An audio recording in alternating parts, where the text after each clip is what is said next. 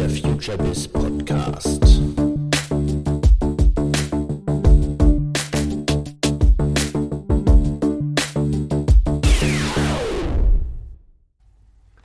Hallo und herzlich willkommen zum FutureBiz Podcast.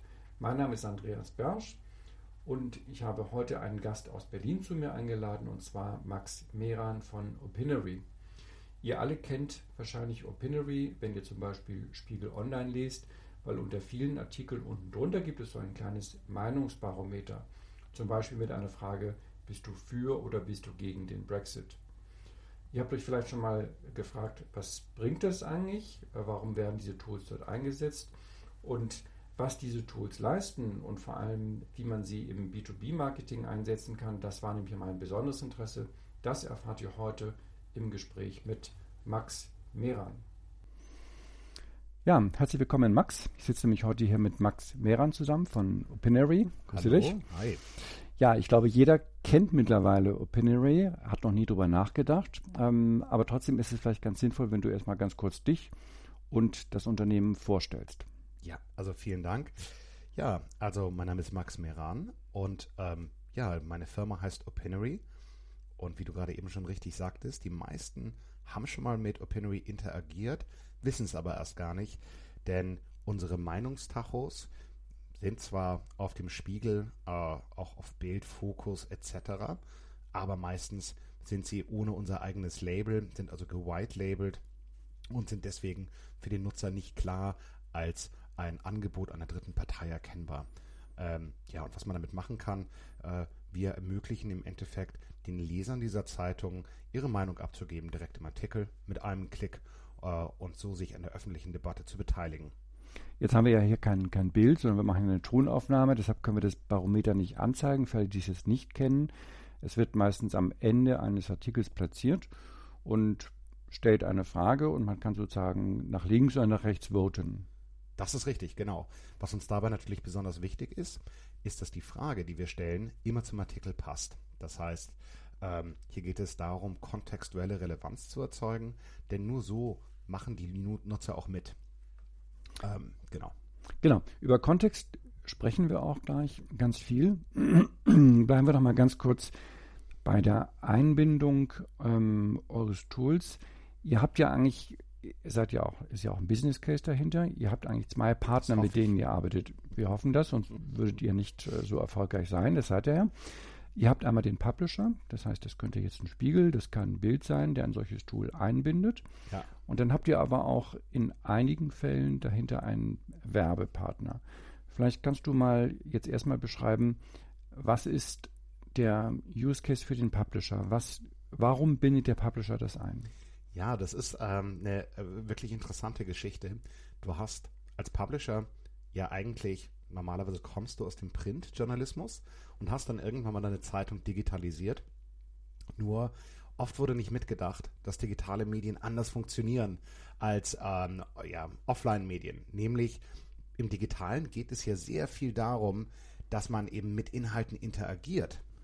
Und was wir eben ermöglichen, ist, dass man aus einem normalen Artikel, ja, der eigentlich statisch ist, auf Spiegel Online zum Beispiel, plötzlich etwas macht, wo der Nutzer, der Leser ja eine Interaktionsfläche hat, wo er sich einbringen kann. Und warum? Also was ist der Use Case? Auf der einen Seite schafft man dadurch eine längere Verweildauer, aber zweitens und vielleicht wichtiger, lernt man damit seine Leserschaft kennen und weiß dann ziemlich genau, was die eigentlich interessiert. Und diesen Austausch zwischen Leser und den Menschen, die die Inhalte schreiben und schaffen, das ist das, was wir ermöglichen. Ähm, und es hat mich selbst sehr überrascht, wie wenig davon eigentlich passiert ist, bevor wir auf der äh, Bildfläche auftauchten vor ungefähr drei Jahren. Dann bleiben wir nochmal ganz kurz beim Publisher. Der Publisher kriegt jetzt mehr Verweildauer durch Interaktion. Mhm. Jetzt sagst du, er kriegt aber auch mehr Erkenntnisse über seine Leser. In welcher Form werden denn dem Publisher jetzt am Beispiel Spiegel oder Bild diese Daten aufbereitet und wie gehen die Publisher schon damit um? Mhm. Also wie die Publisher damit umgehen, ich glaube, das muss man sehr differenziert betrachten. Das ist, ähm, das kommt immer sehr darauf an, wie sehr ähm, sich die Redaktion und der Newsroom auf Daten stützt. Das ist äh, in der deutschen äh, Publisher-Landschaft sehr ähm, unterschiedlich. Einige sind da fortschrittlicher, andere nicht. Ähm, aber im Endeffekt wird einem als Publisher angezeigt, welche Themen gerade besonders starke Meinungseinigungen und sehr starke Unterschiede aufzeigen. Ja? Also das ist sozusagen ein Thema, was die Menschen sehr spaltet ja? ähm, bei, hoher, bei hohem Engagement. Jetzt denkt man wahrscheinlich sofort irgendwie an große politische Themen, aber da, wo sich die Menschen wirklich äh, in die Haare bekommen, sind solche Fragen wie ähm, ja, Nutella mit Butter oder nicht. Ähm, und auf der anderen Seite kann, man, kann der Publisher natürlich auch durch die OpenRead Tools sehr klar erkennen, welche Leser sich auf welchen Themen einbringen, also welche Leser sich auf welchen Themen auch besonders interessieren und könnte, das machen aber zurzeit fast noch gar keine Publisher, diese Publisher dann auch personalisiert mit Content ansprechen. Denn nicht nur übergeben wir die Daten in Form von einem Dashboard, wo du sehen kannst, was gerade in deinen Inhalten besondere Einigkeit und Unterschiede erzeugt, sondern wir übergeben die Daten natürlich auch als Cookie Pool, so dass du ähm, ja eben auch bestimmte Gruppen ansprechen kannst mit dem Content, der sie interessiert. Okay, das heißt, auf Basis des Cookies könnte ich dann einen ersten Schritt in der Personalisierung des Contents schon gehen. Könntest du machen. Problem ist nur, ähm, dass das wiederum relativ viel Vorarbeit äh, erfordert. Mhm. Da muss man an sein Content-Management-System rangehen. Da muss man sich sehr klar überlegen, inwiefern man personalisieren möchte. Dann gibt es natürlich auch alle möglichen Grabenkämpfe, die man wahrscheinlich innerhalb der Redaktion äh, zu äh, äh, ja, überwinden hat. Ähm, denn es ist ja immer die Frage, wem gehört die Hoheit, dem Algorithmus oder dem Chefredakteur, äh, darüber, wie dann die Seite aussieht. Also ich glaube, da, ähm, ja, das sind, das ist ähm, relativ aufwendig, glaube ich, ähm, das umzusetzen. Deswegen passiert das eher im Kleinen, über Newsletter, einige, so wie Update natürlich, ähm, ja, kennt, kennt ihr vielleicht, ja, das ist von Springer äh, mit Samsung zusammen gegründet worden. Ähm, ist auf allen Samsung-Telefonen vorinstalliert.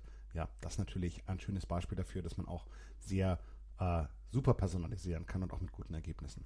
Gut, wir wollen ja auch weniger über die Publisher heute sprechen, obwohl das jetzt sehr spannend klingt, sondern eher über euer Geschäftsmodell und inwiefern man eure Tools einsetzen kann im digitalen Marketing. Deshalb schauen wir jetzt mal auf den Werbepartner, den Werbetreibenden dahinter. Was ist das, der, der Use Case, der normale Use Case? Mhm. Also der typische Use Case ist auf der einen Seite, ich möchte gerne Aufmerksamkeit und Interaktion mit einem bestimmten Inhalt, den ich produziert habe, erzeugen. Ja? Angenommen, ich bin eine deutsche Großbank und ich habe ganz viele Inhalte zum Thema Brexit, weil das interessiert meine ähm, ja, äh, ja, Corporate Banking Kunden besonders gerade. Wie kriege ich jetzt diese Corporate Banking Kunden dazu, dass sie sich mit dem Thema auseinandersetzen? Wir bei OpenRe bieten an, dass man eben auf dem Thema Brexit oder auf dem Thema Zinserhöhung oder auf dem Thema ähm, ja, Immobilienmarkt alle Artikel, die genau mit diesem Thema zu tun haben, mit seiner Frage besetzt und nachdem dann der Nutzer auf diesem Artikel abgestimmt hat, dann auch seinen, ähm, ja, seinen Inhalt dort anzeigen kann. Das sieht dann wirklich aus, wie als wäre es Teil des Artikels. Ähm, also sozusagen eine native Platzierung. Und damit schafft man natürlich jetzt auf dem Manager-Magazin oder der Wirtschaftswoche zum Beispiel oder auch der FAZ und der Zeit genau auf den Artikeln aufzutauchen, wo eben Menschen sich die, ihre Meinung bilden zum Thema Euro oder zum Thema Immobilienmarkt. Und dort kann man dann natürlich ähm, seine eigene Expertise ähm, sehr schön platzieren und einbringen. Ja? Deswegen würde ich sagen, also unser Geschäftsmodell ist nicht wirklich abhängig von den Publishern, sondern eben sehr stark von ähm, B2B-Playern und das ist auch sicherlich unsere Kompetenz, dort ähm, ja eben Aufmerksamkeit und Interaktion zu schaffen. Das heißt, du hast ja auch schon das Stichwort Native genannt. Es ist eigentlich ein spezifisches Format von Native Advertising. Es ist interaktiv. Ähm, es kann auf, einen ganz, auf ganz spezifische Fragestellungen runtergebrochen werden. Und was ist dann der nächste Schritt? Also wenn jetzt mhm. bei dem Barometer mal, ich habe jetzt diese beiden Fragen gestellt, A oder B, der User antwortet auf B. Was passiert jetzt in diesem Native-Format? Genau. Ähm, dann wird dir spezifisch zu deiner B-Antwort ja, ein Inhalt angezeigt. Und dieser Inhalt kann entweder ein Video sein oder sieht aus wie eine Instagram Story oder einfach nur normaler Text.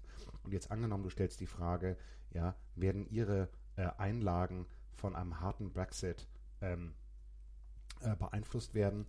Und du sagst, ja, ich glaube schon. Dann kann danach zum Beispiel äh, ein Partner wie die Commerzbank oder die Deutsche Bank dir genau antworten, wie ihre Einschätzung ist. Und man kann sich dann direkt in diesem Inhalt durchklicken zu einem Beratungsgespräch zum Beispiel oder ähm, zu einem ja, White Paper Download, whatever it is. Okay, mhm. und die Monetarisierung ist jetzt erstmal an der Stelle reichweitenbasiert. Also es ist ein mhm. 1000 Kontaktpreis, oder wie kann man sich das vorstellen? Ja, ähm, ich versuche, ich glaube, dass das bisherige Digitalmarketing sehr schwach aufgestellt ist und ich versuche, ähm, mich mit meiner Plattform sehr stark gegen bestehende Traditionen zu wehren, ja, die, glaube ich, nicht im Interesse des Werbetreibenden sind. Einer davon ist reichweitenbasierte Abrechnung. Ja, es werden ja in Deutschland CPMs aufgerufen, selbst wenn du die Werbung nur eine Sekunde lang gesehen hast, für 50 Prozent ähm, der, der, des Inhaltes. Also ähm, was wir machen ist, wir rechnen nur ab, wenn der User auf der Frage, auf der gebrandeten Frage und dann auch mit dem dahinterliegenden Inhalt äh, interagiert hat. Das heißt, ohne dass man nachweist, dass der User aufmerksam war, rechnen wir auch nicht ab. Mhm. Ja, weil ich also halt Cost per Interaction letztendlich genau. an der Stelle. CPE, genau. Cost per Engagement, richtig. Cost per Engagement. Ihr könntet ja eigentlich auch, du hast gerade das, das, Beispiel äh, Finanzdienstleister genannt, ihr könntet ja eigentlich auch ein Affiliate darauf betreiben. Das ist richtig. Ähm, und das ist auch etwas, was wir gerne machen. Ähm, ich glaube, das Problem hier ist, dass viele von den Affiliate äh, und Affiliate-Werbeangeboten sehr stark auf so eine äh, mit dem Vorschlaghammer Werbedruck äh, äh, Denke kommen, wo ich einfach glaube, dass es in vielen von den erklärungsbedürftigen Produkten einfach nicht funktioniert. Ja? Mhm. Ich glaube, ähm, man muss schon verdammt Glück haben, um jemanden genau in dem Moment zu erwischen, wo er sagt, okay, ich habe mir jetzt alle Anbieter angeguckt und jetzt werde ich hier meine Lebensversicherung äh, ähm, eröffnen. Ja?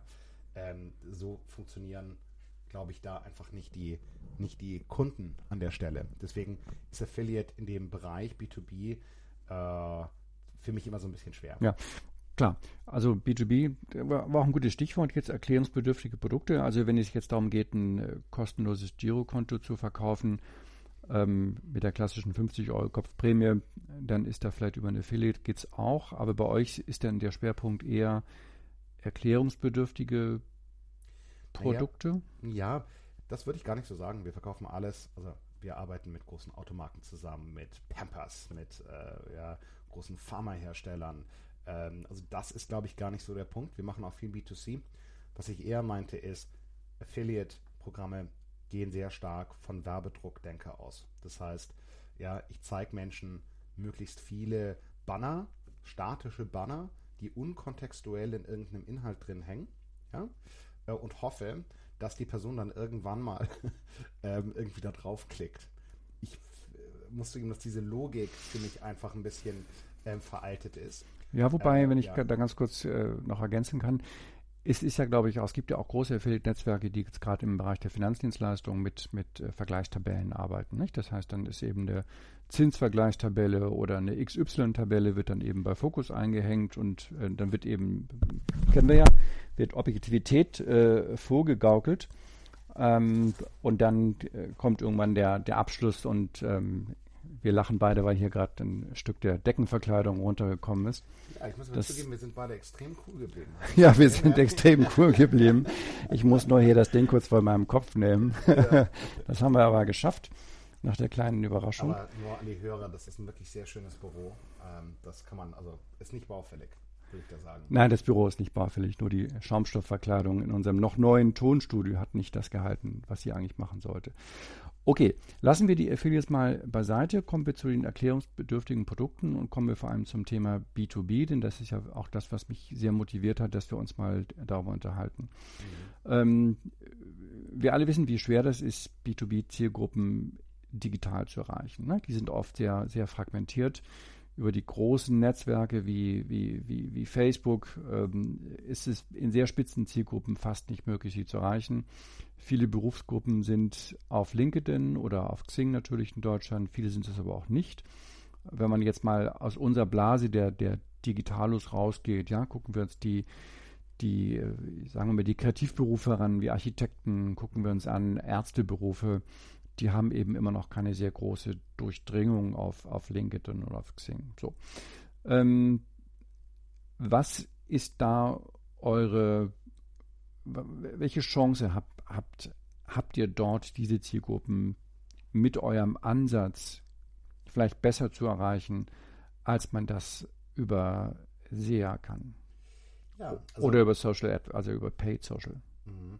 Also äh, wir gehen halt den Ansatz, dass wir sagen, wir haben einen ähm, Algorithmus, der alle Themen äh, aussuchen und, und selektieren kann. Und wir denken bei einer Zielgruppe erst drüber nach, welche Themen interessiert denn diese Zielgruppe eigentlich? Ja? Jetzt angenommen, ähm, ich will einen Maschinenbauer erreichen, dann gehe ich davon aus, dass der sich, ähm, falls das ein Executive ist, auf dem Manager-Magazin der Wirtschaftswoche, dem Handelsblatt ähm, und vielleicht noch ein, zwei, ähm, alle Artikel über äh, Maschinenbau, die Maschinenbauindustrie durchlesen wird. So, das ist die Annahme. Mein Algorithmus kann jetzt in allen deutschen Premium-Publishern alle Artikel, die über die Maschinenbauindustrie sich drehen, sozusagen selektieren und dann dort eine Frage einbauen mit dahinterliegendem Inhalt. Das heißt, um jetzt auf den Maschinenbauer zu gehen, dort würden wir dann eben eine Frage zum Maschinenbau oder der Maschinenbauindustrie stellen und danach das Angebot ähm, oder den relevanten Inhalt unseres Partners platzieren. Ähm, also kurz gesagt, wir kommen über Themen und wir versuchen die Zielgruppe dort zu erreichen, wo sie sich gerade ihre Meinung bildet. Denn oft ist das Einzige, was diese Zielgruppe eigentlich verbindet, ihr berufliches Interesse, also mhm. die Themen, über mhm. die sie sich fortbilden. Ja, und über die kommen wir. Und kann ich denn dort alle Themen adressieren? Oder würdest du sagen, es ist für, für einige Themenbereiche deutlich schwieriger als für andere? also auch mal so ein bisschen die Grenzen jetzt zu, zu erkennen, ja, wo ihr vielleicht auch selber noch in der Experimentierphase seid. Ihr seid ja ein junges Unternehmen. Wir sind ein sehr junges Unternehmen, drei Jahre alt. Also ich glaube, da gibt es halt immer das Thema. Also ich hatte zum Beispiel einen großen Pharmakunden aus den Vereinigten Staaten, ja, ähm, der wollte ähm, auf alle ähm, ja, auf alle Inhalte, wo es um, ein, um eine bestimmte Art von Ausschlag ging. Ja? Da habe ich dann in meinen Algorithmus reingeguckt und habe gesehen, dass es über diesen Ausschlag irgendwie zwei Artikel im letzten Jahr gab ja? und dass damit die Reichweite ähm, sehr, sehr klein ist. Und dann ist im Endeffekt Ende Gelände, ja, weil so, da kannst du dann nicht mehr viel machen. Das heißt, ich glaube, die Grenze ist, wenn niemand drüber schreibt, ja, dann kann ich auch nicht an die Zielgruppe über das Thema dran. Ich glaube, das ist, das ist so die Grenze. Mhm, also wenn okay. es zu spitz wird, dann ja, gut, dann kannst du halt irgendwie über LinkedIn und Xing und irgendwie Keyboards probieren, aber Gut, aber das ist dann wahrscheinlich in, in jedem äh, extrem spitzen Themenfeld so. Bleiben wir nochmal beim, beim Thema Kontext. Ähm, also ihr sagt, Kontext schlägt oder Kontext führt hier zur Relevanz. Ja. Also das ist ganz klar das, woran ich glaube. Und ich glaube auch, wenn du die letzten zehn Jahre dir anguckst, was ähm, mit unserem extremen Fokus auf programmatische Lösungen passiert ist, die haben nie das gehalten, was sie versprochen haben, aus dem einfachen Grund, dass Kontext der relevanteste Treiber von Conversion ist. Ja, wenn du dir anguckst, was treibt Conversion, dann ist das erstmal Retargeting. Ja? Ähm, das finde ich ein Spezialfall, weil das sind ja dann sozusagen, vergleicht man dann nicht ganz Äpfel mit Äpfeln, weil das ja sozusagen schon angewärmte Leads sind. Dann hast du ähm, kontextuelle äh, äh, Platzierung. Dann kommt äh, Audiences, also alles, was irgendwie über programmatische Cookie äh, etc. Ab, abbildbar ist. Dann kommen Sitelists etc. Ähm, also so ungefähr ist die Reihenfolge. Und dieses Kontextuelle, da bin ich selber sehr überrascht darüber, wie wenig sich diese kontextuelle Denke in digitalen Systemen bisher niederschlägt.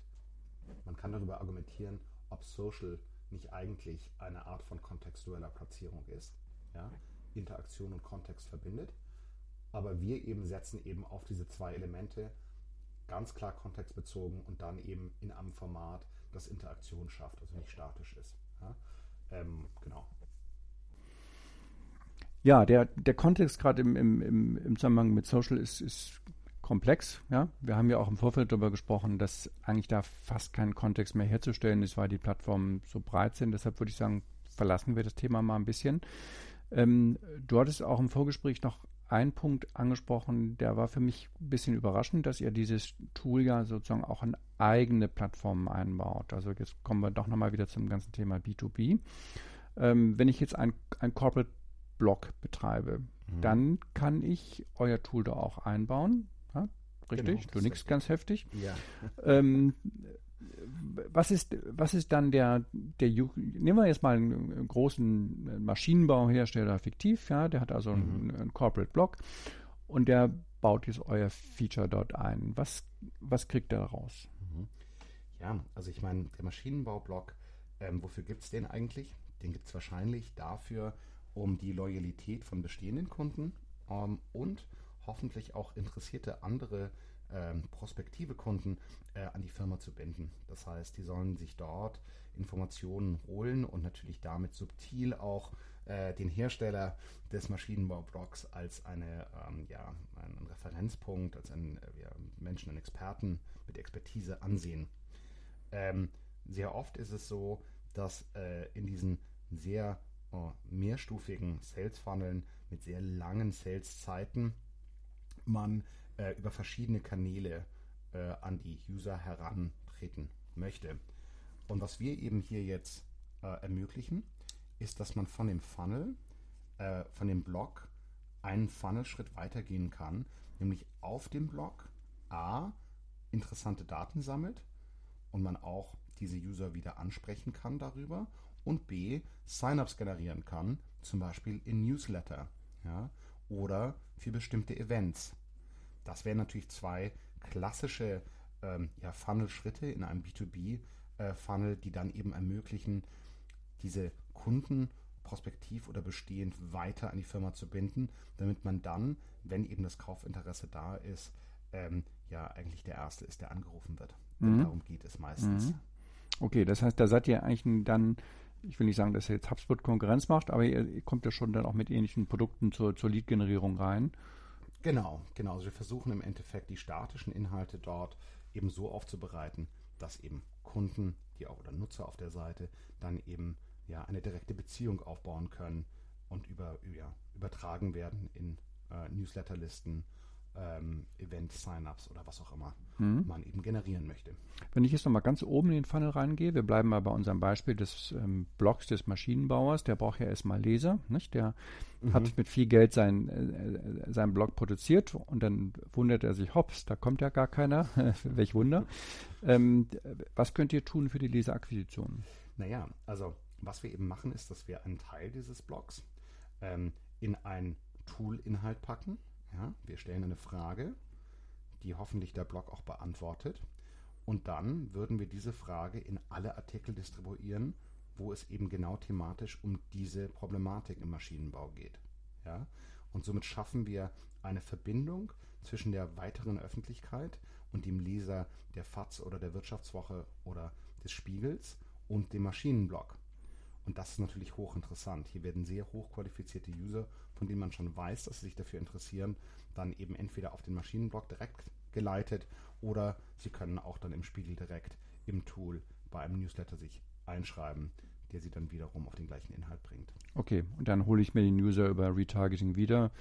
Idealerweise mache ich dann Newsletter-Sign-up in dem, in dem Tool und versuche so eben den, den Erstkontakt zu verdichten ja, und da auch eine Beziehung herzustellen. Genau, also entweder direkt durchklicken oder Newsletter-Sign-up. Ähm, also das kommt dann wirklich ganz auf den, auf den verschiedenen Funnel an. Aber wie gesagt, man kann eben im Publisher dort Traffic generieren oder ähm, Conversions generieren oder eben dann auf der eigenen Seite mhm. äh, die Conversions generieren. Ähm, ist dann nicht der, der nächste logische Schritt, dass ihr auch in Richtung CRM denkt. Also wenn ich jetzt mhm. das mal, mal weiter denke, ich habe jetzt sozusagen mir von Spiegel den, den Ingenieur geholt, den habe ich jetzt in meinen Corporate Blog reingeholt. Ich habe da aber natürlich jetzt möglicherweise auch meine Zielgruppe ein bisschen verwässert, weil ich da ein paar Leute reingeholt habe, die ich eigentlich gar nicht haben will. Ähm, wie geht da die Reise dann weiter? Vielleicht auch für euch in Zukunft. Ist das dann, werdet ihr dann auch äh, euch an CRM-Systeme anschließen? Gibt es die Option, wollt ihr sowas selber bauen? Hm. Also ähm, jetzt stellst du die richtig harten Fragen. Das sind natürlich Gespräche, die wir seit einer Weile intern führen. Ich glaube, aus meiner Sicht können wir ausschließen, dass wir anfangen werden, eine eigene äh, CRM oder irgendwie äh, Customer Data Plattform ähm, äh, zu bauen. Ich glaube, da gibt es Leute, die machen das besser. Zum Beispiel CrossEngage, der Manuel Hinz ist äh, sehr, sehr gut darin, hier Berlin. Ähm, und dann gibt es natürlich noch viele, viele andere Anbieter da draußen. Ähm, aber ich glaube, dass das einfache Akquirieren und das einfache Retargeten und das einfache Konvertieren ähm, von Nutzern etwas ist, das wir weiter betreiben wollen. Weil alle diese CRM- und CDP-Systeme sind extrem komplex, dauern sehr lange in der Umsetzung und ich glaube, ich sehe da im Markt eine große Lücke von Menschen, die vielleicht auch gar nicht so weit sind mit ihren eigenen Plattformen, mit ihren eigenen äh, Own and Operated äh, Webseiten, die eine ganz leichte Lösung haben wollen, um eben Daten zu sammeln und, und Zahnarzt zu generieren. Und ich glaube, da sehe ich mich eher, also klar, wir wollen unser, unsere Daten weiter veredeln und da auch noch mehr ähm, ja, äh, Aktionen ableiten können. Das ist ganz klar. Wir wollen noch besser werden in der Konvertierung und in der Auswahl der Nutzer, die eben ähm, ein bestimmtes Content Piece äh, angezeigt bekommen.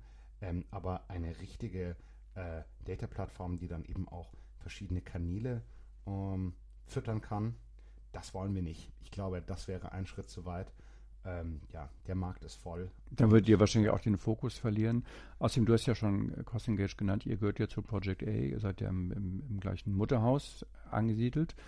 Genau, also ja. Das heißt, ihr wart bei uns investiert. Äh, das ist richtig, genau. Und sind auch bei, ähm, bei CrossEngage investiert. Und wir haben natürlich auch andere Investoren.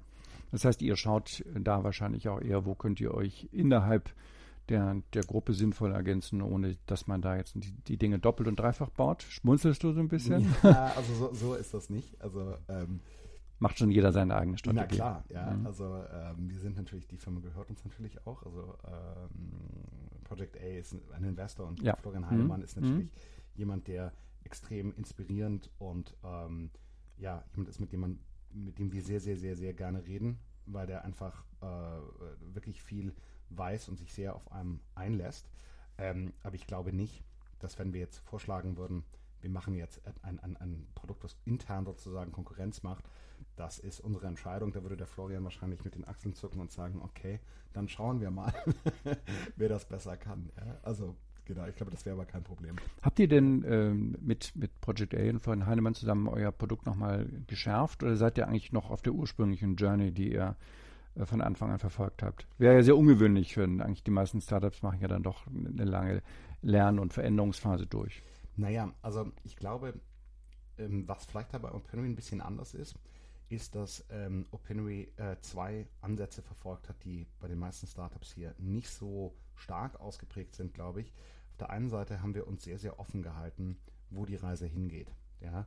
Deswegen haben wir ähm, nie, sind wir nie in, den, in, den, in, den, in die Situation gekommen, wo wir festgestellt haben, ho, unsere Kunden wollen eigentlich A und wir haben allen erzählt, dass wir B machen, jetzt müssen wir irgendwie einen Pivot verkünden. Sondern wir waren immer ganz klar, dass wir gesagt haben, das, was wir gut können, ist Interaktion im richtigen Kontext schaffen. Das haben wir millionenfach machen wir das seit drei Jahren auf den großen deutschen Zeitungen. Und wir haben eben gesehen, dass es einen, einen Bedarf dafür gibt. Und jetzt wachsen wir sehr stark an den Kundenbedürfnissen entlang. Ja? Statt dass wir jetzt eben sagen, wir machen jetzt eine riesige Plattform ähm, und, und, und erklären dann unsere Kunden, was sie machen sollen, wachsen wir eben sehr stark im, im Verhältnis oder in, in der Beziehung mit unseren äh, Corporate Clients. Ähm, und das hilft uns, glaube ich, sehr stark dann irgendwie äh, da zielgerichteter zu entwickeln. Was meinst du da genau? Ihr wächst sehr stark mit den, mit den Corporate Clients? Ja, also äh, wir gehen nicht so stark davon aus, dass wir wissen, was der, was die brauchen und dann erzählen wir denen das so und erziehen die, sondern wir versuchen sehr eng mit unseren bestehenden Kunden zusammenzuarbeiten und im gemeinsamen Gespräch herauszufinden, was die eigentlich wirklich nutzen wollen. Ja? Ähm, und, und so bauen wir eben unsere, unsere Roadmap auf. Ja? ja. Ich glaube, das ist so ein bisschen der Unterschied. Ich glaube, viele ähm, Startups gehen sehr weit äh, in ihren Visionen und definieren die sehr, sehr stark aus und müssen die dann sozusagen immer wieder revidieren. Ähm, äh, ja, Im Prozess, in dem sie eben lernen, was ihre Kunden eigentlich wirklich wollen. Ja. Ähm, und wir haben vielleicht weniger klar ausgedrückt, was jetzt irgendwie ähm, das Endprodukt ist, ja, sondern wachsen eben Verstehe. Ja, äh, äh, im Gespräch mit unseren Kunden. Das heißt, ihr seid auch noch sehr stark als Dienstleister da tätig oder ist das jetzt schon eine Self-Service-Plattform, wo der, wo der, der Werbetreibende selber einbucht oder die Agentur? Nee, das haben wir bisher nicht. Ähm, und zwar aus dem guten Grund, dass ich festgestellt habe, ich wollte immer eine Self-Service-Plattform haben, aber ähm, das kann auch noch gut kommen, sage ich dazu. Aber ähm, bis jetzt ist uns aufgefallen, dass die meisten Agenturen, genauso wie die meisten unserer Unternehmen, eigentlich immer äh, überarbeitet sind und keine Zeit haben, jetzt irgendwas völlig Neues zu probieren. Mhm. Das muss man sehr, sehr leicht machen. Also ihr macht dann Full Service an Wir der Stelle? Wir machen Full Service, genau. Ja. Okay. Okay. Weil der Bedarf einfach dafür da ist. Ja. ja. Aber du meinst schon, dass sich das irgendwann ändern könnte, auch wenn ihr jetzt, ihr wollt ja offenbar noch ein bisschen auch geografisch wachsen, nicht? Also irgendwann. Ja, ja. wir sind in London und in New York haben wir ja schon Büros aufgemacht und da wachsen wir sehr stark. Ja, das ist so unser, unser Fokus gerade, würde ich sagen, ist schon ähm, die USA. Also glaubst du, dass ihr in, in drei Jahren dann mehr auf Self-Service setzt oder, oder werdet ihr wirklich ein Full-Service-Dienstleister bleiben? Ähm, Jetzt bringst du mich ganz schön in die Bredouille, weil ähm, ich das natürlich, ähm, wir uns darüber gerade unterhalten. Mhm. Ja, ich kann nur sagen, ähm, das ist differenziert zu betrachten. Ich glaube, dass ähm, zum Beispiel auf Publisher-Seite sind jetzt schon die Hälfte aller Inhalte, die du liest und siehst, äh, werden von den Journalisten selber gemacht und eingebaut. Ich glaube, was das Thema Konzeption äh, und Beratung bei Konzeption angeht, ja, das heißt, welche Fragen funktionieren eigentlich, ja? Ähm, ja, so, darf man Fragen stellen, die vielleicht sogar ein bisschen herausfordernd sind, ja? Ähm, da glaube ich, werden wir auch noch langfristig einfach Bedarf im Markt haben. Selbst wenn die das selber schreiben und machen können, ist der Bedarf da beraten zu werden auf dem Punkt. Das heißt, da macht ihr den Vertrieb auch äh, direkt. Das heißt, ihr geht gar nicht über die großen Mediaagenturen, sondern ihr geht direkt die, die, die Clients an, die für euch relevant sind. Genau, und das hat sich immer stärker gezeigt. Ähm, also wir machen natürlich noch sehr viel über Mediaagenturen, aber eben viele von den Kunden suchen die Beratung und sagen, hey, wir haben diese Inhalte, ja, ähm, aber unsere Bounce Rate ist wahnsinnig hoch. Wir möchten auf unseren eigenen Seiten auch Conversions schaffen und wie würdet ihr denn das eigentlich sozusagen ähm, in die weitere Welt raustragen, was ist der richtige Kontext, was ist die richtige Frage. Ähm, und da waren die Agenturen natürlich dann irgendwann mal so ein bisschen, okay, äh, wir setzen hier die ganze Zeit die Calls auf zwischen äh, Opinory und unseren Partnern. Ähm, ja, holt uns doch einfach rein, ähm, wenn ihr denn mit bereit seid, da irgendwas umzusetzen. Und deswegen haben wir das so gemacht. Wie stark ist denn deine Einschätzung, habt ihr jetzt auch dann sehr viel auch mit B2B-Kunden schon zu tun, wie stark ist das Thema Content Marketing in der deutschen B2B-Branche wirklich schon angekommen? Ja, also ich glaube, ähm, es wird sehr, sehr, sehr viel darüber geredet und schon seit einer ähm, geraumen Zeit. Ich glaube, dass die technischen Herausforderungen größer geworden sind. Ähm, was ich damit meine ist, früher hat man gesagt, bei Content Marketing geht es um Inhalte. Ja, stimmt. Aber es geht ja auch darum, wie man diese Inhalte in einen ähm, äh, Funnel einbaut, der Sinn macht, den man tracken kann, wie man eigene Kundenbeziehungen herstellen kann. Ja? Und das heißt auch außerhalb der großen Plattformen. Denn Plattformen äh, erlauben einem typischerweise nicht, ähm, die richtigen Daten zu sammeln. Ähm, und man muss den Kunden immer wieder mieten, sozusagen. Ja? Ähm, und diese Challenge, ja, die dann eben wieder auf der einen Seite in das Thema Customer Data Plattform führen kann, der in das Thema Anal Analytics führen kann, ja, ähm, der auch in das Thema Inhouse Fähigkeiten aufbauen führen kann, da wird, da sehe ich schon auch sehr starken Aufholbedarf. Also ich glaube, die Leute haben das Thema verstanden und müssen jetzt aber immer unabhängiger werden in dem Thema. Mhm. Ja, Das heißt, die ist Anflugschneise bei euch ist dann eigentlich das ganze Thema Distribution. Ja? Das heißt, jemand hat das Thema Content Marketing irgendwo verstanden. Er merkt aber jetzt, dass die Publikation nicht reicht. Er braucht jemanden, der ihm hilft, das zu distribuieren. Und äh, das ganze Thema Datenmanagement äh, Genau. Also kommt zwar- dann irgendwann hinterher. Das, damit wollt ihr dann auch den Kunden erstmal nicht, wahrscheinlich nicht so sehr verunsichern. Genau, also Einflussschneise ist A, Distribution und B, dann immer die Frage, wofür machen wir das eigentlich? Viele von unseren Kunden machen Content Marketing, haben aber eigentlich keinen harten KPI. Ja, und da helfen wir natürlich auch, weil irgendwann mal wird der CFO fragen, wofür man eigentlich ähm, dieses Geld ausgibt und dann hilft es, wenn man durch die Opinory Tools sagen kann, hey, damit schaffen wir so und so viele Sign-ups ähm, und wir haben so und so viele Leute, die wirklich mit unseren Inhalten interagieren. Das können wir natürlich alles dann messen. Mhm. Mhm. Ja. Okay, spannend. Und das wird dann auch wieder auf den, wenn ihr das in Corporate-Plattformen selber integriert, natürlich ein relativ klarer, klares Szenario auch. Klar, Ah, auf jeden dann- Fall. gut. Mhm. Okay.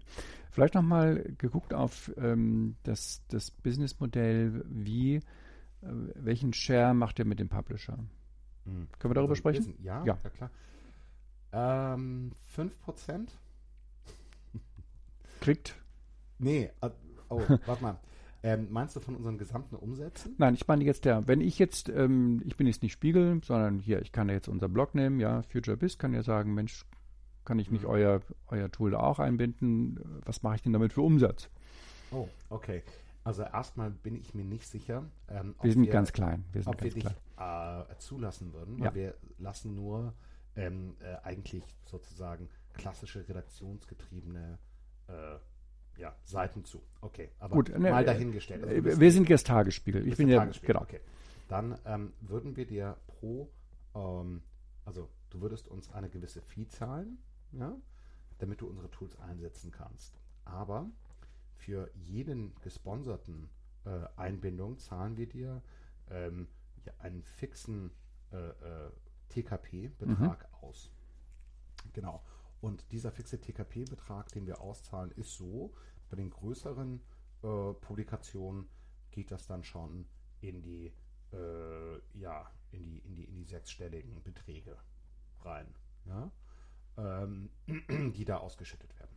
Und es ist immer die Entscheidung des Publishers, ob er, ob er überhaupt gesponserte äh, Umfragen reinnimmt und auch welche. Ja, nee. Oder- die oder entscheidet ihr welche das? nicht, Das entscheiden Hm? wir. Ja. Aber ob ja. Genau, ob ja. ja Okay. Und genau, das ist die, das ist die Entscheidung. Und natürlich auch die Verbauung unseres Skripts, denn wir haben ein Skript, der ja eben auf dem Publisher läuft, damit wir dann automatisiert die richtigen Themen auswählen können, Mhm. muss der Publisher uns da sozusagen auch verbauen, sodass unser Algorithmus dann ja automatisiert die richtigen Artikel finden kann. Mhm. Mhm. Genau.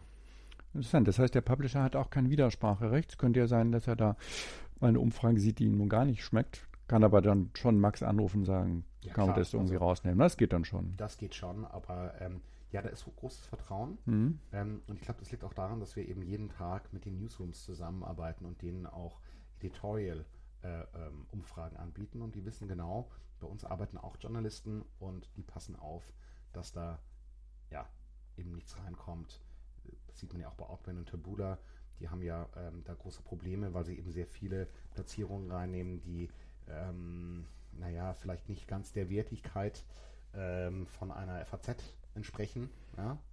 Ähm, äh, und deswegen sind wir da sehr vorsichtig. Also wir würden Mhm. jetzt wahrscheinlich auch keine, möchte nicht aus dem Fenster lehnen, aber ich bin mir auch sicher, dass es gibt auch Partner, mit denen wir jetzt nicht zusammenarbeiten würden. Mhm. Wir würden auch keine Fragen stellen, die total trashy sind. Ja, Mhm. das, ja, keine Ahnung, irgendwie. Ja, drei Gründe, warum ähm, FutureBiz der beste Blog ist. Ähm, ja, das wäre mir dann ein bisschen zu platt. Klar, klar. Und ähm, was war für euch der schwierigere Punkt jetzt in der Vergangenheit? Die Publisher zu akquirieren oder die, die, die Unternehmenskunden? Hm. Guter Punkt. Ich glaube, ähm, Kampagnen mit Unternehmenskunden zu gewinnen, ist leicht. Ja, weil das machen die gerne. Ich glaube, Unternehmen wirklich zu helfen, das heißt, mit denen zusammenzuarbeiten, so dass die selber auf ihren eigenen Seiten mit ihrem eigenen Content Marketing echte Ziele erreichen. Das ist, glaube ich, am schwersten. Und dazwischen liegt der Publisher. Mhm. Aber ich glaube, dass Publisher und diese tiefe Zusammenarbeit mit Unternehmen ähnlich schwer sind, weil man eben doch sehr stark dann eigentlich in eine Art Beratung reinkommt. Du musst wirklich genau verstehen, was die, was deinem Kunden wichtig ist und was deinen Kunden auch zurückhält. Ja, und da bist du dann sehr schnell in ja, internen Prozessen drin, ähm, die, du, die du wirklich analysieren musst. Ähm, ich glaube, das ist das Schwerste. Mhm. mhm. Ja, es klingt wirklich sehr, sehr spannend. Du siehst auch wirklich sehr entspannt aus. Es scheint jetzt nicht so eine riesen harte Wettbewerbssituation zu geben da. Wettbewerb gibt es immer, aber wer, wer sind für euch die Wettbewerber? Sind das die, die, die Outbrains, ähm, also die, die, die ja schon bekannten Native Advertiser oder wo ja. seht ihr den? Also bei der Frage tue ich mich echt immer ein bisschen schwer. Ja.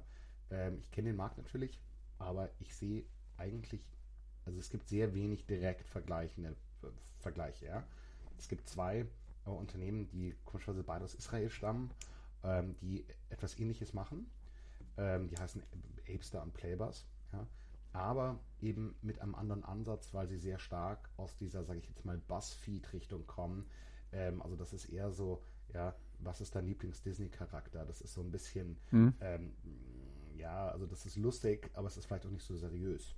Und ähm, wir kommen eben aus einer seriöseren, journalistischeren Ecke. Mhm. Ähm, also das ist ein Teil. Wenn du jetzt sagst, okay. Und wenn ihr, Entschuldigung, unterbreche, wenn ihr einmal drin seid beim Publisher und ihr habt eine gute Beziehung zu den Redaktionen aufgebaut, dann ist wahrscheinlich auch sehr schwer, euch da wieder rauszudrängen. Ja, na, du, ich meine, ja, es, im Endeffekt kannst du natürlich immer, gibt es da Leute, die dann irgendwelche riesigen Garantieverträge anbieten. Das machen wir nicht. Ähm, wir sind ein Tool für Journalisten. Mhm. Ähm, und was bei uns halt auffällt, ist, dass die Leute mit den großen Garantieverträgen sehr oft gar nicht mit den Journalisten irgendwie richtig reden. Mhm. Ja, und auch nicht für die Tools bauen. Und wir verstehen, dass eben viele von den Publishern oder die, die Publisher von Journalisten nicht nur geschrieben, sondern auch von der Kultur geführt werden. Ähm, und deswegen versuchen wir uns da sehr stark daran zu orientieren. Und das, deswegen ist es auch schwer, uns dann sozusagen da rauszukicken, weil ähm, die News uns echt gern haben. Ja, die arbeiten sehr gerne mit unseren Tools. Ähm, und das ist äh, vielen äh, ja dann auch viel Geld wert. Mhm. Ja? Mhm. Das bieten wir nicht an, aber dafür äh, kicken sie uns auch nicht raus. Ja? So. Wenn dann niemand anderes um die Ecke kommt. Das uns schon ein paar Mal auf, aufgefallen. Ja? Genau. Spannend. Wo wollt ihr sein? In zwei, drei Jahren? Ja, also in zwei, drei Jahren möchte ich auf der einen Seite äh, nicht nur äh, jetzt irgendwie Interaktionen durch zwei, drei Fragetools schaffen, sondern durch eine ganze Palette ähm, und in einer ganzen Palette von verschiedenen äh, Kontexten. Also ich möchte nicht, möchte auch neben äh, normalen Zeitungen, ähm, in E-Commerce-Plattformen, in allen möglichen Inhalten, ja, vielleicht auch bei dem einen oder anderen äh, Social Media äh, Plattform. Also ich möchte meine Tools, meine Interaktionsmöglichkeiten multiplizieren und auch in verschiedene Inhalte äh, einbauen. Ich hoffe auch, dass wir unsere Daten dazu benutzen können, nicht nur perfekte Passer zu finden, sondern immer mehr ähm, automatisierte äh, Inhalte zu erstellen. Das ist eine Sache, die ich sehr interessant finde als ein, ein Research und immer besseres Verständnis von unseren Zielgruppen zu haben. Und dann, was Konvertierung angeht, glaube ich, dass wir dort ähm, auch noch besser werden können, unseren äh, äh Partnern zu helfen, genau die Menschen rauszufinden, ähm, die eben auf eine bestimmte Art von äh, Content stehen, die auf ein bestimmtes Angebot anspringen. Also mhm. dort nochmal einfache Personalisierung und Konvertierung anzubieten. Das wird wahrscheinlich einfach auch durch, durch die Erfahrung wird das möglich werden. Diese Ausspielung, ich weiß nicht, ob ich das jetzt richtig verstanden habe, vielleicht als letzte Frage, die Ausspielung E-Commerce, die Ausspielung Social Media. Mhm. Das heißt, das könnte ich ja eigentlich, ich könnte das ja eigentlich heute schon das Tool wahrscheinlich einfach als, als äh, bezahlte Anzeige bei Facebook ja eigentlich reinbuchen, oder? Mhm. Noch nicht ja, ganz? Geht, geht, noch nicht ganz. Nee. Ist aber nur eine technische Frage wahrscheinlich, ne? Ja, und hat natürlich die Frage, dass, äh, wo, um das zu ermöglichen, man wahrscheinlich mit Facebook reden müsste. Aber genau. Oder man macht es einfach über ein, über ein Display und dann eine Landingpage, wo ich dann das Tool genau, das laufen lasse. Gehen. Ja, genau. Das ja. geht. Und im E-Commerce ist das dann auch in Richtung Produktbewertung, Produktexperience oder wie stellst du dir das vor? Mm, also ja, auch das. Ich glaube, ähm, dass es da genau um diese Themen geht, äh, dass man eben sagt, okay, wie kann ich die Bounce Rate runterziehen? wie schaffe ich es, dass der User nicht sofort irgendwie wieder abspringt, sondern eben erstmal Engagement auf der Produktseite zum Beispiel uh, uh, geschaffen wird und ihn dann länger zu halten und dann einen Abschluss zu erzeugen. Ähm, ich glaube aber, dass unsere Produkte, ja, da müssen wir noch die richtigen Designs finden, die richtigen Passer finden, wie das aussehen kann, wie das sich am besten integriert. Und eine Möglichkeit wäre, wie gerade eben angesprochen, dass du die Product Experience da auch äh, äh, mit einfließen lässt. Mhm. Oder dann eben auch sozusagen, wenn ich das richtig verstanden habe, ja eigentlich die Produktauswahl unterstützen. Genau, ne? zum Beispiel. Mhm. Das kann ja sogar Richtung, ich glaube, so bin ich jetzt kein E-Commerce-Experte, aber ich glaube, schwierig, große Schwierigkeiten sind immer noch ganz, ganz Thema Passform und so weiter. Kann man ja möglicherweise auch dadurch weiter runterbrechen, ne? dass man den Nutzer einfach bestimmte Dinge fragt. Welche Schuhgröße hast du bei sowieso XY? Mhm. Oder ist das weit ab von eurer Denke? Nee, überhaupt nicht. Also ähm, ich muss zugeben, das ist unser Produktteam, hat da sehr, sehr viele Ideen, ja. Ähm, und du ja auch. Vielleicht willst du auch bei uns im Produktteam mal anfangen. Das finde ich super. Bin zu alt. Da, das, da bin ich mir nicht sicher. Du kennst unser, das sind alles sehr alte Seelen in unserem Produktteam. Nee, ähm, genau.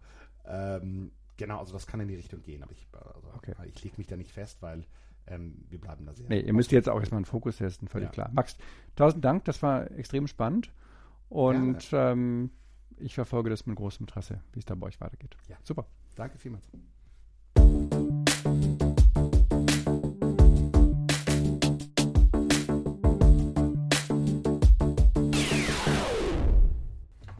Das war unser heutiges Gespräch im FutureBiz Podcast mit Max Mehran von Opinory. Vielen Dank fürs Zuhören, sagt Andreas Bersch hier aus Berlin. Und ich freue mich schon auf die nächste Woche. Da habe ich nämlich einen ganz spannenden Gast aus der deutschen Corporate-Szene zum Thema digitale Transformation. Näheres verraten wir in Kürze bei uns im Blog. Und wir freuen uns dann, wenn wir euch hier wieder begrüßen können. Wenn euch unser Podcast gefällt, dann freuen wir uns natürlich, wenn ihr uns weiterempfehlt oder gerne auch eine kleine Bewertung auf iTunes hinterlasst. Bis bald.